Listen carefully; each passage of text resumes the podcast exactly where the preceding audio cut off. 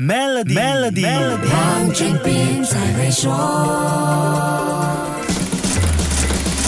你好，我是黄俊斌。各国中央银行这几年大举买入黄金，在全球市场举步艰难的2022年，全球央行购买黄金的数量也创下了一九五零年以来的最高纪录，达到惊人的一千一百三十六吨。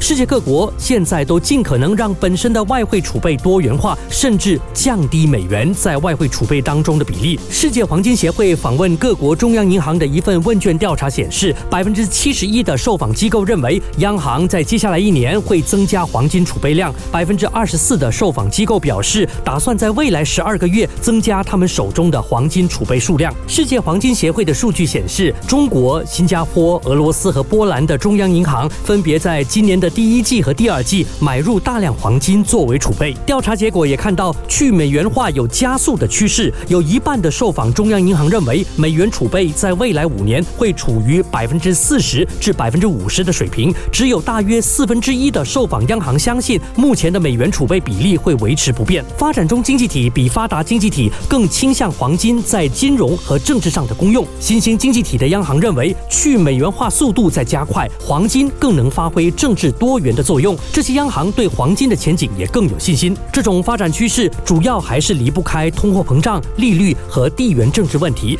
这三大因素左右了各国央行的决策。正如上个星期跟你说过，去年全球私人净财富面对二。零零八年来的第一次下降，也是因为这三大因素。强势的美元造成很多国家的货币软弱无力，面对本币贬值的压力，加上市场继续被全球的不明朗因素笼罩，我们应该怎么样面对和调整本身的投资方式呢？下一集听听专家怎么说。守住 Melody，黄俊斌才会说。黄俊斌才会说。Maybank My Impact 信用卡奖励你的低碳生活方式，详情浏览 maybank.my/impact。